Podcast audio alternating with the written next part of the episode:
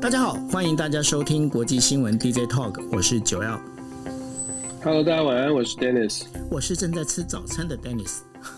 吃完了，吃完了。OK，好，OK，今天时间是二零二一年的十一月四号二十四点哦。那呃，今天要跟大家带来五则国际新闻。那这五则国际新闻分别是呢，呃，大家有没有很怀念那个川川呢、那然后呢，川普最近的影响力好像越来越增强哦。然后过去大家如果记得的话，有八名哦，本来是准呃力主弹劾川普的这样的一个共和党议员哦，然后现在已经有两名就宣布说，哎，我不要再参选了。为什么呢？因为好像选民对他们之间好像也有一点意见哦。那这当中，这个川普现在的一个势力好像又起来，那这跟民主党他现在遇到的一个状况是，就是不是很乐观的一个状况，是不是有关系哦？待会请 Dennis 来跟大家分享。另外的话，美国国防部他公布的就是中国军事报告里头啊，他在就是公布了一件一个数字哦，也就是说，中国在二零三零年的时候呢，将会保有一千颗一千枚的这样的一个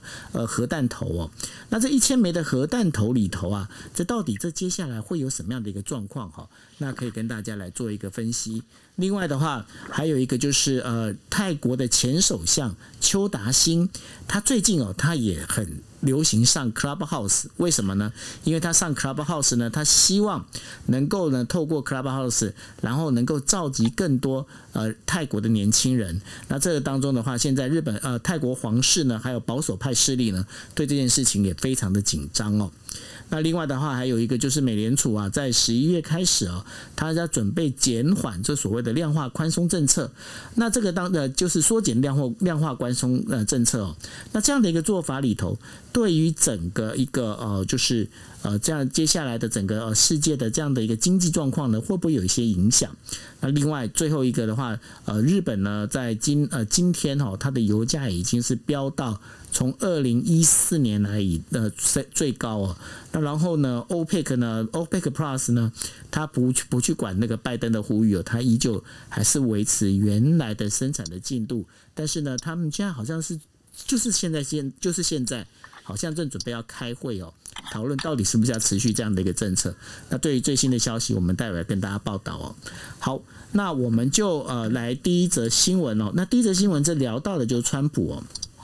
那因为大家知道，川普那时候在卸任的时候呢，其实包括共和党内哦，也有人主张呢，要对那个川普的一些行为要进行弹劾哦。那没想到这些呃，对于川普要提出要弹劾的这些共和党员呢，现在呃共和党议员，那现在呢反而是受到共和党的这个他们当地的共和党人的这个支持者啊，开始就对他们其实有一些呃，等于说有一些反反弹反对的一个声浪哦。那川普呢，他最近包括了几次的。这个我们昨天有在报道过的，包括一些州长的选举里头啊，川普的势力好像也慢慢的在增长。那我们昨天在聊的一些事情，就是说，诶，民主党他现在好像在这一次的这个美国的其中选举里面啊，好像这个路不是那么的好走。但是相对的呢，川普他好像这个是会不会有再等于说川普旋风再次回来的这样的一个趋势，Dennis？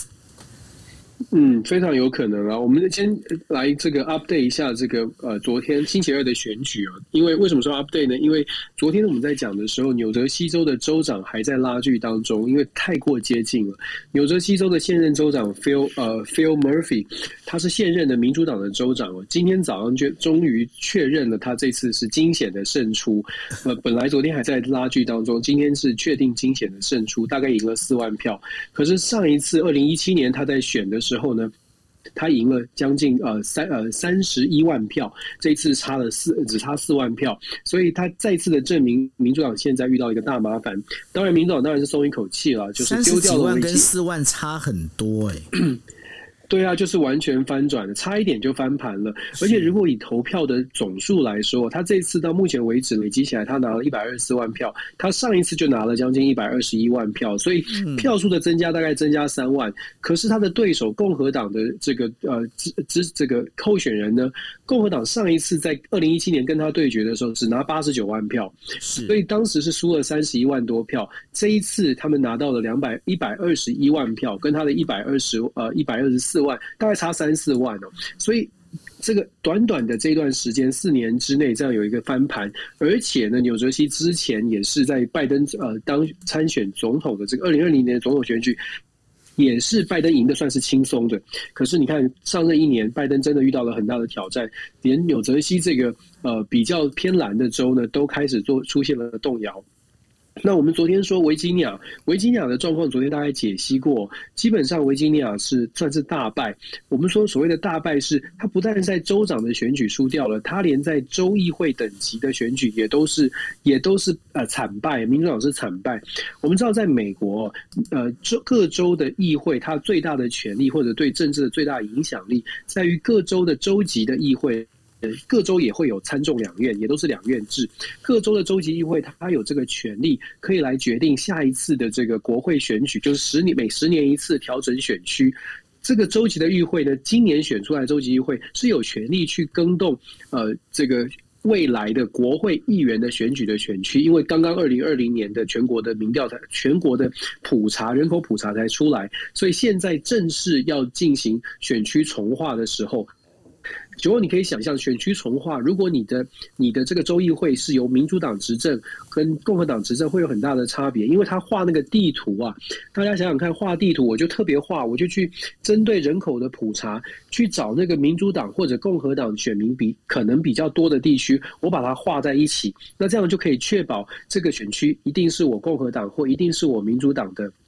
这个候选人当选哦，过去在美国这样的例子屡见不鲜，甚至还有一个名词叫做 gerrymandering，就是竭力容源。大家可以上网查，就是美国的选举区呢，国会议员的选区，它的长相超级的奇怪，不会是一个方方正正的一个选区，而是有可能有一条有一些选区真的是一条小马路把它连接起来，因为它的政治目的是要确保特定的政党能够当选。我们说民主党这一次它是。呃，虽然是呃拜登上任才一年的时间，可是他的民意翻转已经非常的明显，所以。美国现在川普那当然就给了川普更多的机会，更何况川普和现在已经有点在在呃宣传说，你看这就是拜登做的不好，然后这就是我帮这些这被这些很多的地方的议员或者是我帮的候选人支持的候选人都成功了，所以川普的影响力还是非常的大。所以这个这个将来呢，会不会造成如果接下来二零二二年的其中选举还是类似这样子，民主党没有办法止跌回稳的话，我觉。觉得川普那个蠢蠢欲动的心大概就会落实，非常有可能跑出来选举哦。那当然，这也是跟我们今天想的想讲的话题是一样的，就是说，如果川普出来的话，在共和党内看起来无人能因其风，没有人敢在他的这个威吓之下呢，呃，公开的去挑战。其实我们有总共有十名这个共和党的参议呃众议员。是支持这个弹劾案的，可是为什么说八名呢？是因为十名里面有两名已经宣布退，不再竞选这个二零二二年的其中选举。嗯，有趣的是，这两名都不是老老 Coco，都不是说呃老到真的要退休哦。他们宣布退休，可是他的原因都是因为。都是因为他们觉得，在共和党内，如果继续这种风潮，如果川普继续压倒式的引领、引导共和党的方向的话，他们是很担心共和党会走向越来越极端，甚至变成茶党。所以他们是自己主动跳出来。其中呢，伊利诺州的这个 Alan King 呃 Kingsinger，他是相他是相当的这个积极的。他他在决定不再竞选连任的宣言当中，还特别表示。这是他政治生涯真正的起点，你就可以想象，他是真正的打算要在共和党内进行改革的。他不想要继续随着川普的这个势力，或者说恶势力哦，继续下去。其实美国的媒体这两天也都在针对这两位候选人，这两对这个国会议员退选之后，做出一些分析析。大家都在分析说，这现在剩下还要还想要连任的这八位呢，有没有可能在反川普的这个意这个概念之下，在共和党内可以生存哦？这是大家都在关注的。那当然也，如果你觉得川普代表的是一种特定的比较极端的立场，你就会开，你就会觉得说，那这八位，这八位，你希望这八位可以真的带动共和党的改变？当然，如果你觉得川普就是一个，你知道。为明君就是一个最重要的、最最让美国可以真正强大的，比拜登还要更更英勇一些、更健壮一些。那么你就会觉得这八位呢，最好他们都不要当选，让川普支持的人继续继续在政政坛里面宣扬这个美国第一的理念。那你就可以想象这个差距啊。共和党内现在有这样的一个问题，不过共和党现在确实声势是比较看好的。是，不过呢，呃，这个当中其实呃，大家在聊政治，政治哦。这我不晓我这样的观念对或不对哦。这如果说有有一些那个话，可能要请 Dennis 来帮我做指正哦。因为在我的观念里面，我一直把政治其实就当成就是开公司是一样的道理哦。为什么会这样讲？因为呢，呃，在呃大家如果记得的话，就日本众议院选举这次的选举里头啊，呃，就是有五个在野党他们做联合联合嘛，哈。那在做联合的时候呢，就发现一件事情。哇，这个等于说，包括立宪民主党啊、共产党啊、社民党啊，然后国民民主党啊，哈，这些相关的这些党呢，他们五个政党联合之后，还有对，还有这个就是那个怎么令和新选组哦，联合之后呢，发现一件事情，哎。好像没有办法，那个就是真正的把这个等于说怎么讲，我们把席次打开啊。那今天哦，国民民主党的哦，国民民主党对他就呃宣布哦，宣布退出这个三呃五党联盟哦，却退出五党联盟，他要跟谁？他要跟维那个等于说那个维新维新派这一边要跟他做结合。维新派这一次他们应该是属于保守势力哦。那保守势力里面的话，他们这一次的一个席次从原本的实习升到了四十一席哦。那所以他就要转过来。然后我看到这个国民民主党在讲这句话的时候，我他在在讲了呢。他讲说，嗯，我们呢要从对抗要变成就是我们要去找问题来解决问题哦。当然这个话术是在人家讲的哈。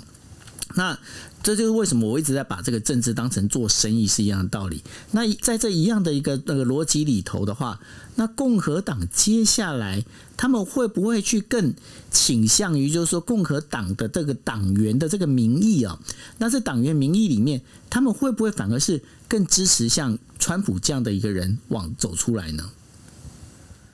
目前看起来确实是比较走向，就是呃支持川普更比较强势的，尤其是拜登总统上任之后，坦白说到目前为止还挺令人失望，至少在国内哦，光是从整体的民调来看，他的民调支持度下跌到近几年来第二低，那最低的是川普了。可是可是两者的差距，目前呢，拜登的这个支持度只有百分之四十二。呃，不支持度是超过了五成哦，可是他的支持度只有百分之四十二，在同样的就是就任大概十个月左右的民调呢，把过去这几任的过去这几十年的总统的民调摊开来比较的话，他只呃他的他的支持度百分之四十二点九，只赢一个总统就是川普，我刚刚说的川普是百分之四十二，所以只赢零点九哎，所以你这你就知道目前呃拜登总统现在在美国国内他的他的声望确实是很低哦，那当然你就会给川普。或者是共和党的支持者更加的觉得，哎，以前的川普路线好好像没有什么问题，而且川普现在还很很受欢迎。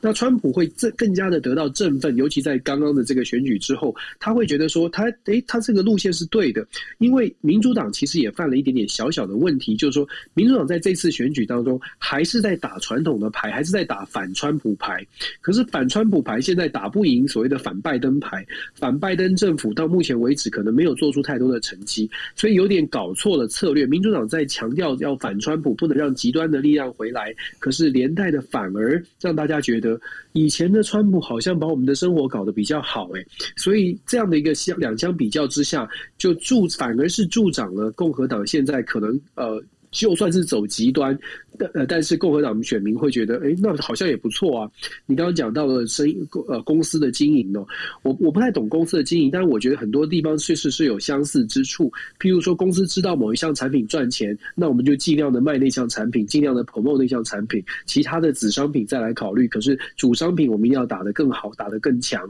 现在共和党有点像是这样。对，就是现在是热卖商品，我们就加，我们就加码，我们就继续生产这个热卖商品。现在共和党有一点点像是这样子，所以我们刚刚说的这两位不寻求连任的议员呢，某种程度上面或许也是他现在遇到了选举上面的一些挑战哦。如果他想要继续连任，坦白说以个人的利益来说，他可能要花很多很多的钱，还不一定能打赢。那不如完，不如呢，就先暂时休息一下，看看有没有办法蓄积一定的能量。大概是可以从这种角度来看一下。是，所以呢，这一次的整个呃，包括美国的接下来的整个一个选举的整个动态，尤其是川普跟拜登之间的一个支持者的一些动态，我们也会持续帮大家继续关注。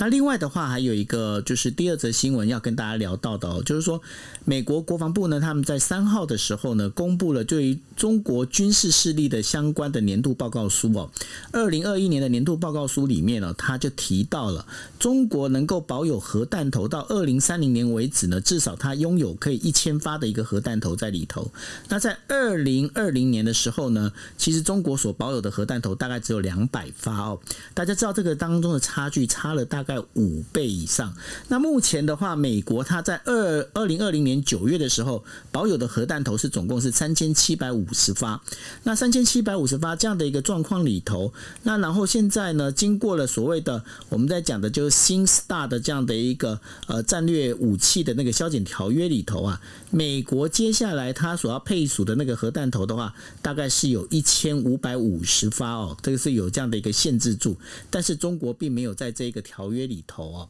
那这是一个很重要的一个一个大家必须要注意的一个问题。然后在这一份这个美国的报告书有几个重点，有六个重点哈。第一个重点当然就刚刚也跟大家提到了，就是呃中国在二零三零年的时候可以保有一千发以上的这样的一个核弹头。另外的话，中国的陆海空哦，它能够呃就是已经可以完全从陆海空哦来进行真正的完整的一个核攻击的能力哦。那到了二零二零年的时候，它这个开发我们在上次这个国际新闻 DJ 都可以跟大家讲过了，有关超级超音速的兵器哦，已经可以在就二零二零年的时候就是已经可以做实战配备哦。那另外的话，对于台湾呃台海周边的这样的一个第三者的第三国的介入的这样的一个呃能力呢，像它那个阻止能力呢，它现在也在进行等于说军事开发当中。另外的话，还有就是网络的作战能力哦，在这几年当中的话，它在网络作战能力上面其实有在往上提升哦。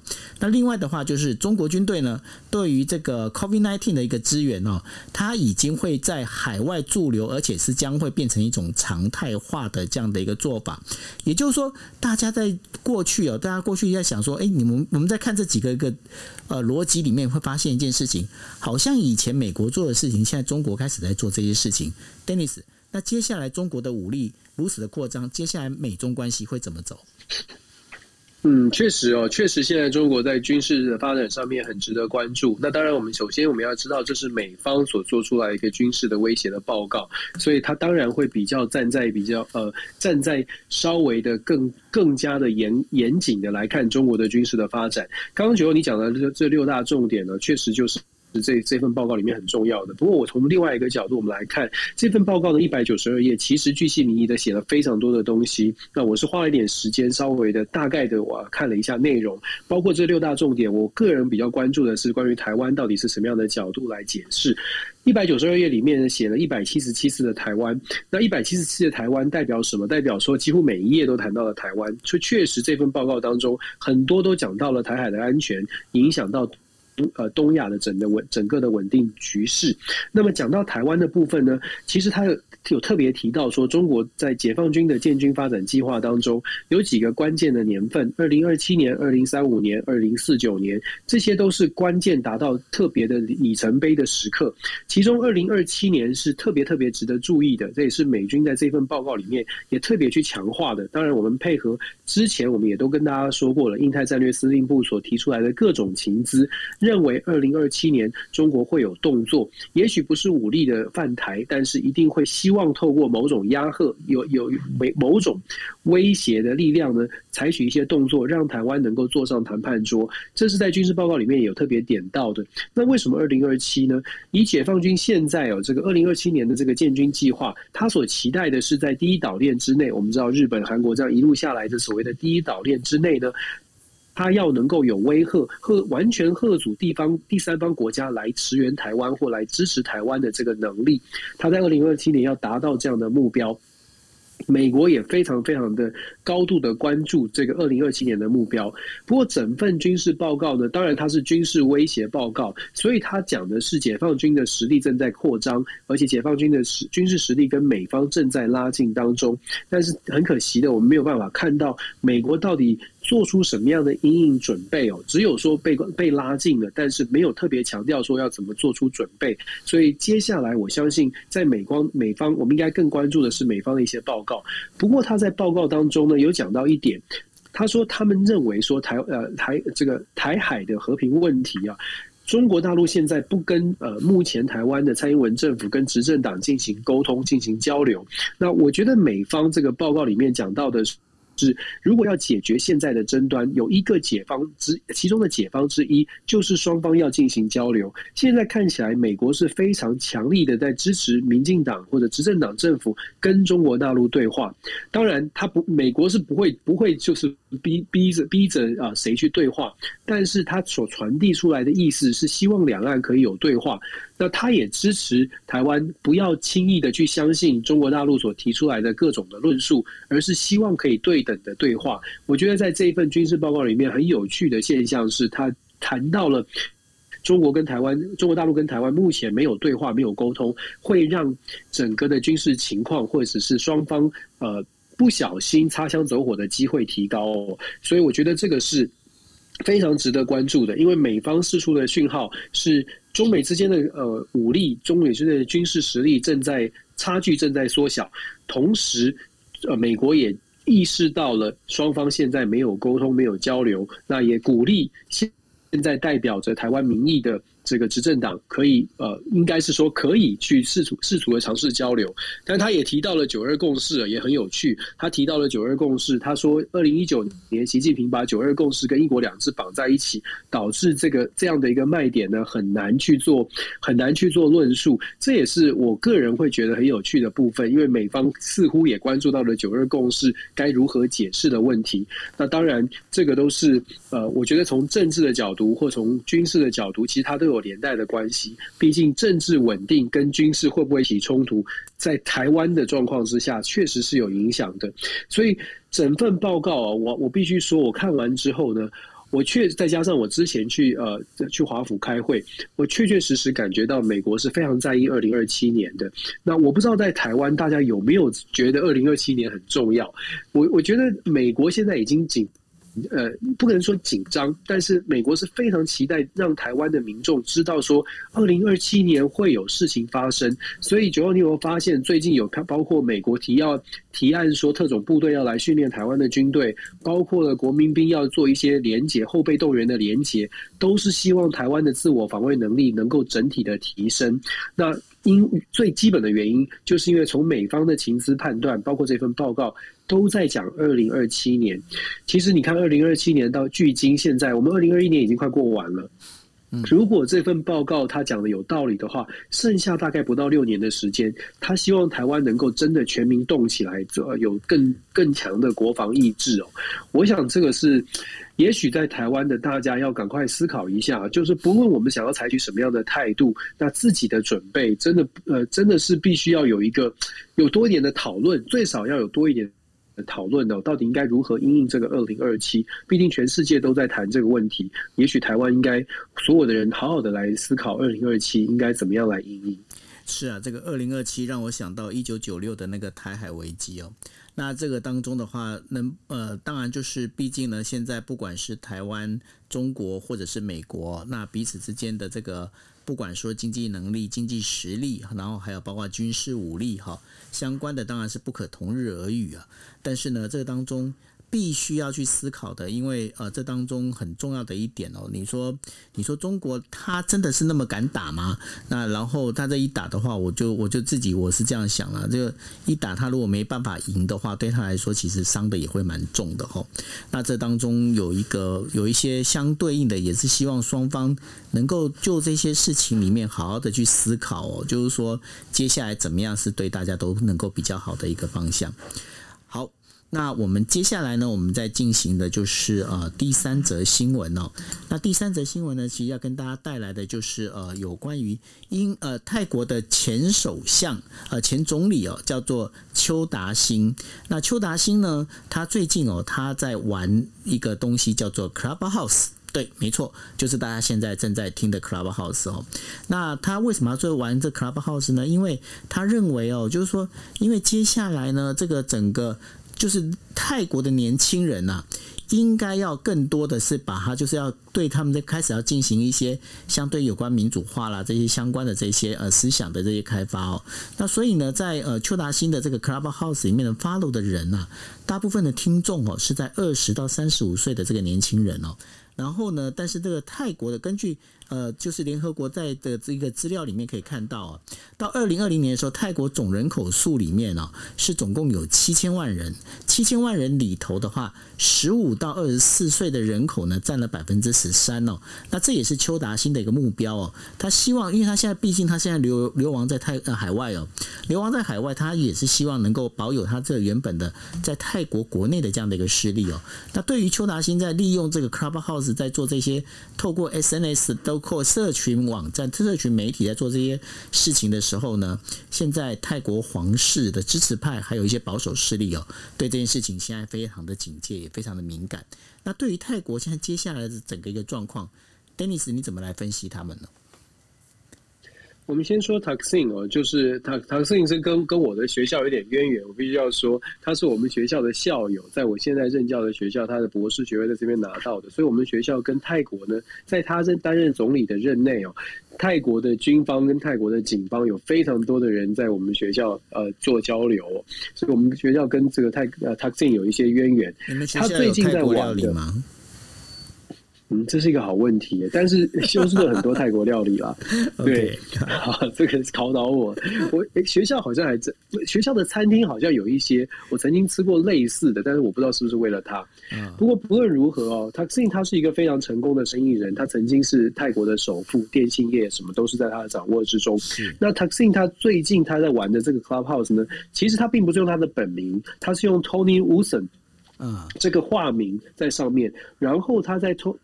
他在这个上面呢，一开始其实还是用年轻的声音，所以基本上你不知道他是 Taxin，他是用这个 Taxin，他是七十二岁，他把他设定的这个。化名的 Tony Wilson 呢是二十七岁，他表达的是说他是一个年轻的年轻的音声音，他的心是年轻的。当然，他后来揭露之后，他就说他的心是年轻的，他希望可以透过这个 Clubhouse 的平台，可以接触到二十到三十五岁这个年纪的古这个年纪的族群哦，希望可以唤醒他们对于泰国的这个未来的一些期待。他现在任内的时候，其实当然他有贪污，他有一些不呃，可能大家觉得对他不满的部分。可是确实在他自己任内，也有人觉得泰国的经济的表现是不错的，因为他是企业大亨嘛。有人觉得他是表现不错的，所以他的支持者仍然是在的。他自己是属于所谓的西纳瓦的家族，泰国最大的一个政治势力。他自己流亡海外之后，如果大家看泰国的政治，很有趣的是，他虽然流亡海外，可是接班的后来不久之后接班的是他的妹妹，他的妹妹银拉哦，就是银拉接续成为泰国的总理。当然后来也有一些也有也有争议，所以提两年不两年左右就下台了。那泰国现在的政府呢，当然对于腾讯的这个回归是有紧张的。为什么？因为他现在泰国基本上是军政府，军政府脱下军装变成文人的一个政府。也并不是完全的民主。塔克辛现在在强调的，尤其是号召年轻人的，就是在讲民主，就是在讲说我们必须要把泰国回归到民主，所以我们必须要改变现在泰国已经不是民主的状态。民，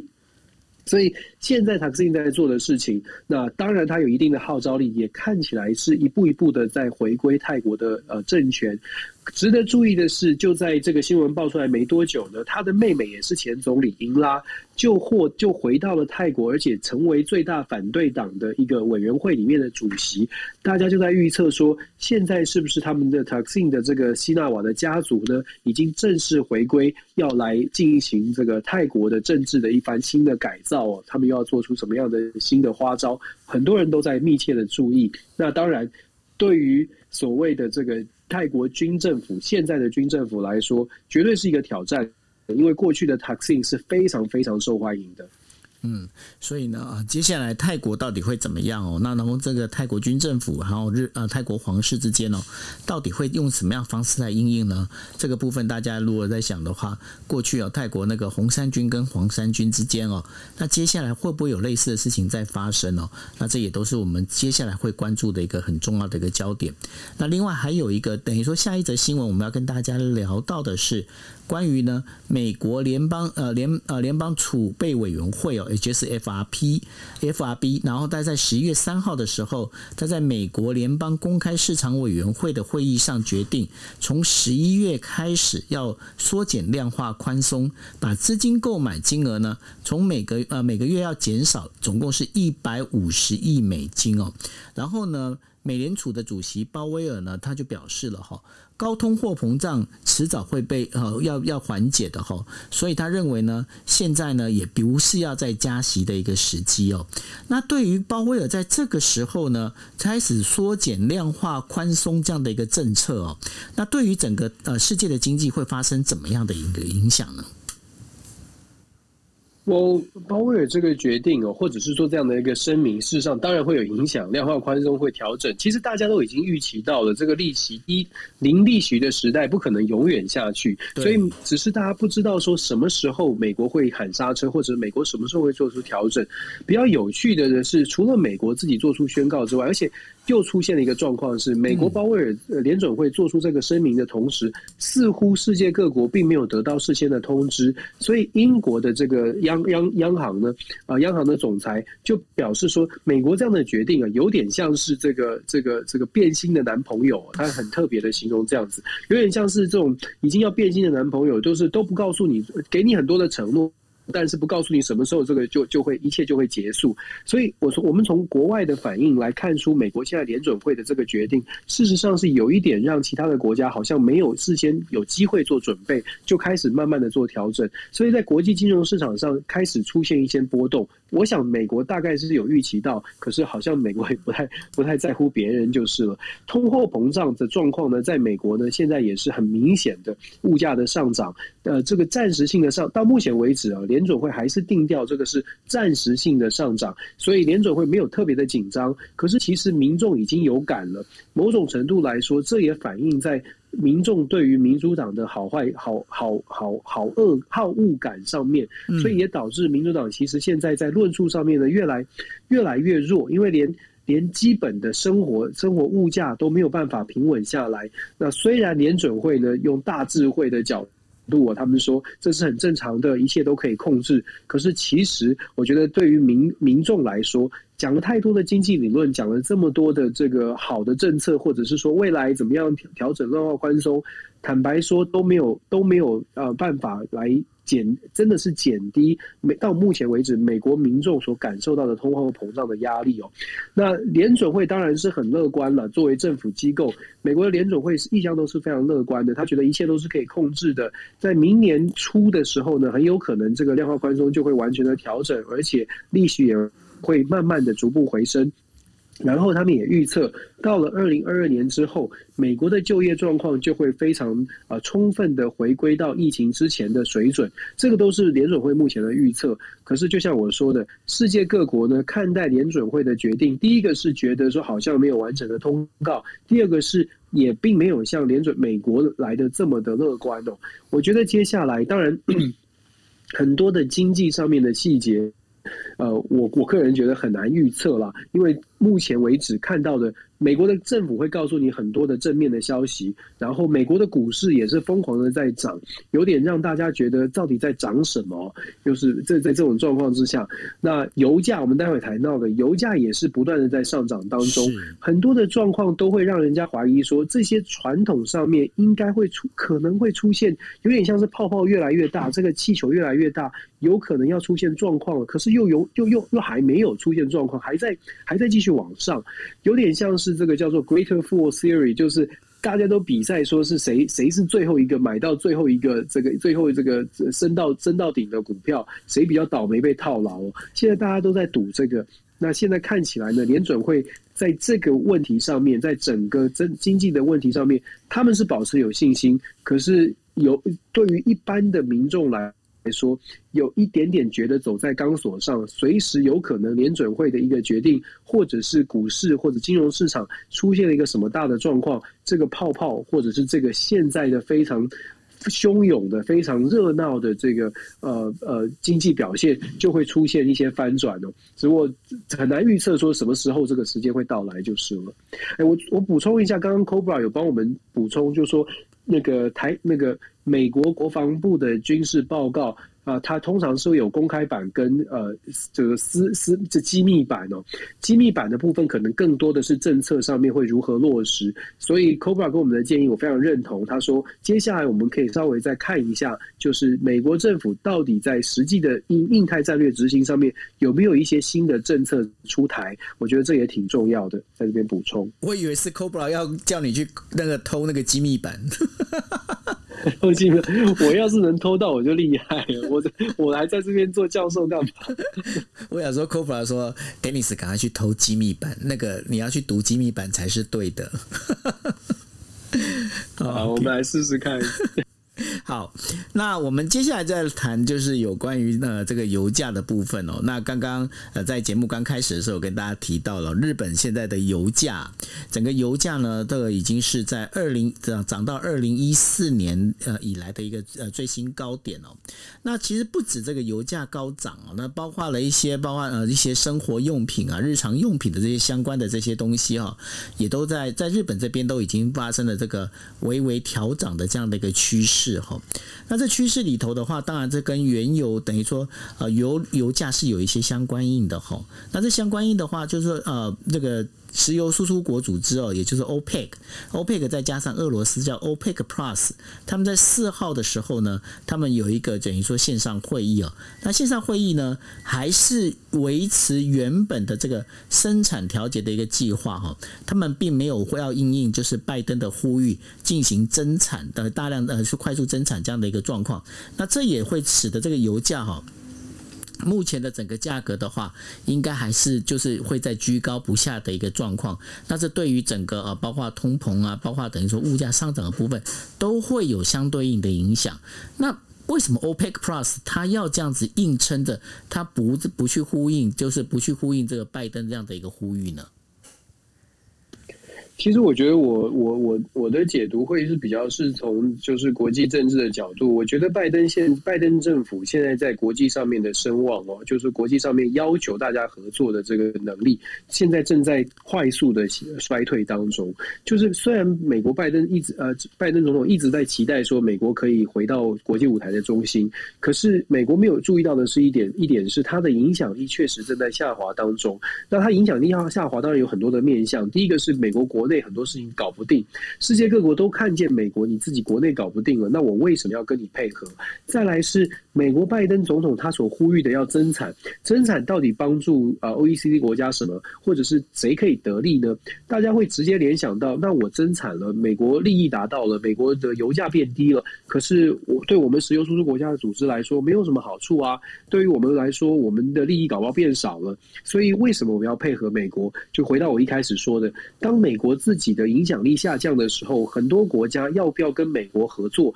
就会变成是他要思考有什么有什么样的筹码是他可以在跟美国的交手当中可以得到的。所以，O E C D 国家不去配合拜登的增产的要求，也许之后。拜登政府就会提出更好的条件，或者是更多的合作的机会，或者是某些的某些的交换利益就会交换利益也可能会提高哦。那如果我是 O E C D 国家，或者就如果你是做生意，你是 O E C D 国家，你知道美国现在有。将近百分之二十五的这个能源的价格的 inflation，你知道他们遇到了麻烦，你会比较善心的说哦，好了好了，我们是好朋友，我来帮你，还是你会想着，哎，你的麻烦大了，那我现在是不是可以 hold 一下，你就可以愿意牺牲更多我想要的东西跟我来交换？当然，我觉得有的时候国际政治真的是挺现实的，就是做生意，没有办法说。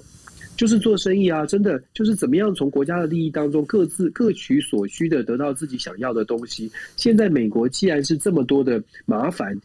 我们不要说落井下石，但是真的从各国的利益来说，如果不趁趁这个时候。从美跟美国的呃这个交交手当中得到比较多的利益，那那更待何时呢？所以我会觉得不只是 O E C D 国家，你会看到包括我们之后如果再谈像是伊朗，像是中东地区的国家，现在大家都看出来美国现在有很大的麻烦哦。所以当拜登在高呼这个某些口号或者是一些理想，期待世界各国去配合的时候，他能够拿出来的实际的这个现实的利益有限，那大大家要追随的意愿。当然也就有限了。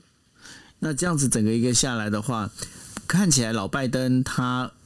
后面麻烦的事情会越来越大。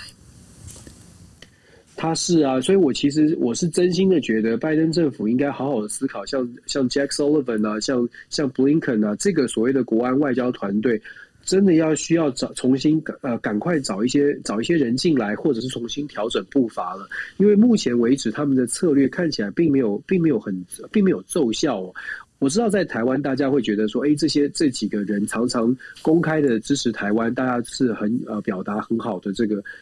很好的观感了，可是，在实际的状况上面，看起来除了台湾得到的这些支持之外，美国在国际上面的各各国的这个 reputation 就是声望。其实是没有增加的，其实是真的是往下掉的，所以我想这个这个是我们台湾要去特别特别注意的。当我们听到一些很正面的消息的时候，我们也要特别去注意，说除了在台湾感觉很不错之外，国际上面是不是各国都跟我们一样感受到美国的善意，或者是感受到美国还是很很强大？如果我们的想法跟我们的感受跟其他的国家不太一样的时候，这个落差我们就必须要仔细的咀嚼跟思考了。是，所以呢，啊，这也是我们在聊国际新闻的时候，我们希望是从各种不同的面向，然后呢，把这个国际新闻带到大家的面前。OK，好，那呃，这个是我们以上在呃，就是。这个今天哦，为大家带来的五则新闻，那也非常感谢大家哦，总是这样子陪伴我们。那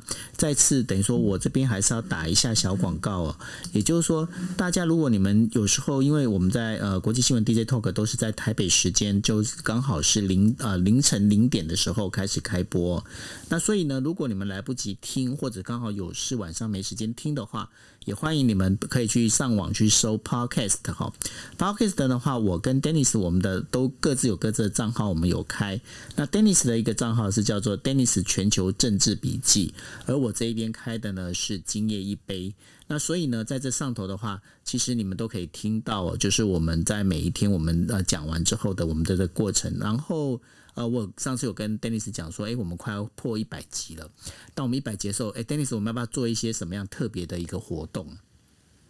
好啊，看有什么什么样的活动可以做。我也不知道，我在我在这么遥远的地方 啊，没有开玩笑，我随便讲，我随便讲，死我！不要当真，莫当真。能看吗？哎，不过仅讲到这里，我就突然想到了，九号，我下个礼拜开始，我们这里美国日光节约时间调整哎。哦，调整那，所以我们时间，我们开房时间要再调整吗？我 OK 啊。我们开房时间可能要调整，不然的话会会不对，因为我的日光时间节约时间调整之后，我下课的时间变成是台湾的十二点四十五以后了。十二点四十五以后，嗯，对，晚上十二点，凌晨十二点四十五以后，也许我们可以调到之前，就是我这边的八点，然后台湾的大概十点，我们可以讨论一下，如果晚上十点比较 OK 的话。呃，你晚上的晚上，因为我晚我的就是礼拜一到礼拜四，我的这个台北时间的十点半到十一点半有节目。哦，对，那所以呢，那我们可以再如果我们要调的话，就是因为我们之前开房的时间是十一点四十五。对对，那你那个时间点是 OK 的吗？台北时间？呃，十一点四十五就变成我的时间的早上九点四十五，那就没办法，因为我正在上课。你正在上课，那所以呢，就就等于说，就日光时间调整之后，我的下课时间变成了台北的凌晨十二点四十五了。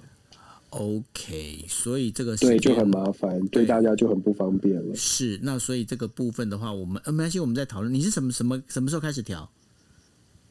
礼拜天，这个星期天，好快，好，那我们所以下个礼拜二就要调整，没关系，就我们赶快做一些调一下，然后调完之后呢，赶快跟大家报告好了。好哦，好哦，是那所以呢，大家 大家没有关系哦，就是说，你如果你们就是刚好那个我们时间如果调的太晚，然后呃，大家那个很累，因为尤其是在台北这边要上班的话哦，那你们就是可以呃去订阅，包括就是我刚才提到的 Dennis 全球政治笔记，或者是呃今夜一杯，你们可以上网，不管是 Spotify，不管是那个 Apple，然后 Google，你们都可以找得到，它的 Podcast 都可以找得到，或者是。你在 YouTube 上面呢，你可以找今夜一杯。那上面的话，我们也会，我会把那个呃，就是我们现在在讲不就五节五节新闻吗？那我们会把五节新闻呢，我会把它切成五段哦。那然后把五段直接都会上传。但是唯一一个一个可能应该讲，你说是缺点也好，或者因为毕竟。这都是我自己一个人在剪接哦，那就是呃，我们的字卡是请我们制作人 Kimi 帮忙做。那在这剪接当中，所以我有我也是得睡觉，所以说我都是在隔天哦，隔天大概是中午以前会把这个档案做好，然后上传。所以呢，这个用 YouTube 看的话，可能时间会比较晚一点。那如果你们只是想要听的话，那没有关系，因为我们节目做完之后，我就会立刻把它做好，然后。会交给呃，就是 Dennis，我们会分别上传。所以呢，听 Podcast 对你们来讲的话，可能是比较能够掌握时效，因为你们早上如果上班的时候有时间的话，就可以听了。OK，好，那呃，这是我们今天呃这个星期为大家带来的国际新闻 DJ Talk。那至于呢，下个星期二是不是就我们下个星期二你十二点可以开房吗？下个星期二就就时间。就没办法，没不就已经调整了嘛？哈，好，那所以呢，呃，各位你们如果说下星期二什么时候开房呢？我们呃，我跟 Dennis，Dennis，我们在开房时间，我们就把它公布在我们的粉砖上好了。好啊。对，因为这样子的话，大家因为上一次我们在调时间的时候，对，因为我们上次在调时间的时候，其实有很多朋友来跑来问嘛，吼，那所以呢，我们在对我们在星期二，我们星期二一定会开房，但是我们开房的时间到底什么时候呢？会再跟大家来，就等重新再做一个调整，来跟大家让大家知道。对，可能要做一些调整。不过刚刚有网友很很很很热情的传那个小飞机、纸飞机来说，他们可以就是晚开房。倒也没关系，他们可以一边听挂着睡哦，所以很感很感谢大家的支持，对，这么支持非常感谢。我们的声音不会吵到你们睡觉，还不错，还是有催眠的功能，我也不知道。不行啦，这样子我觉得那个什么那个呃内政部会会跟我们抗议，你知道吗？啊？为什么？这样少子化会更严重啊！我们两个人讲话根本完全没有情趣，好不好？什么鬼？我们是深夜节目，是不是？深夜节目 在讲国际新闻，你觉得这样子是对的吗？那大家会会我们会怎么样讲到血脉喷张？是不是？我也不知道，很难。大家会觉得哎，很很很很紧张，心情上面有一些悸动，我不知道，不知道。反正呢，OK。Anyway，我们到时候啊，下个星期二我们一定会开房，但是我们是几点开房呢？大家锁定我们，我跟 Dennis 我们的那个粉砖了。那呃，Dennis 的粉砖是呃 Dennis 全球政治笔记，那我的粉砖呢其实是叫做呃就来谈日本。那欢迎大家也锁定哦。OK，好，那我们这个星期的就是国际新闻 DJ Talk 就到这边喽，谢谢大家，大家晚安，拜拜。晚安，拜拜。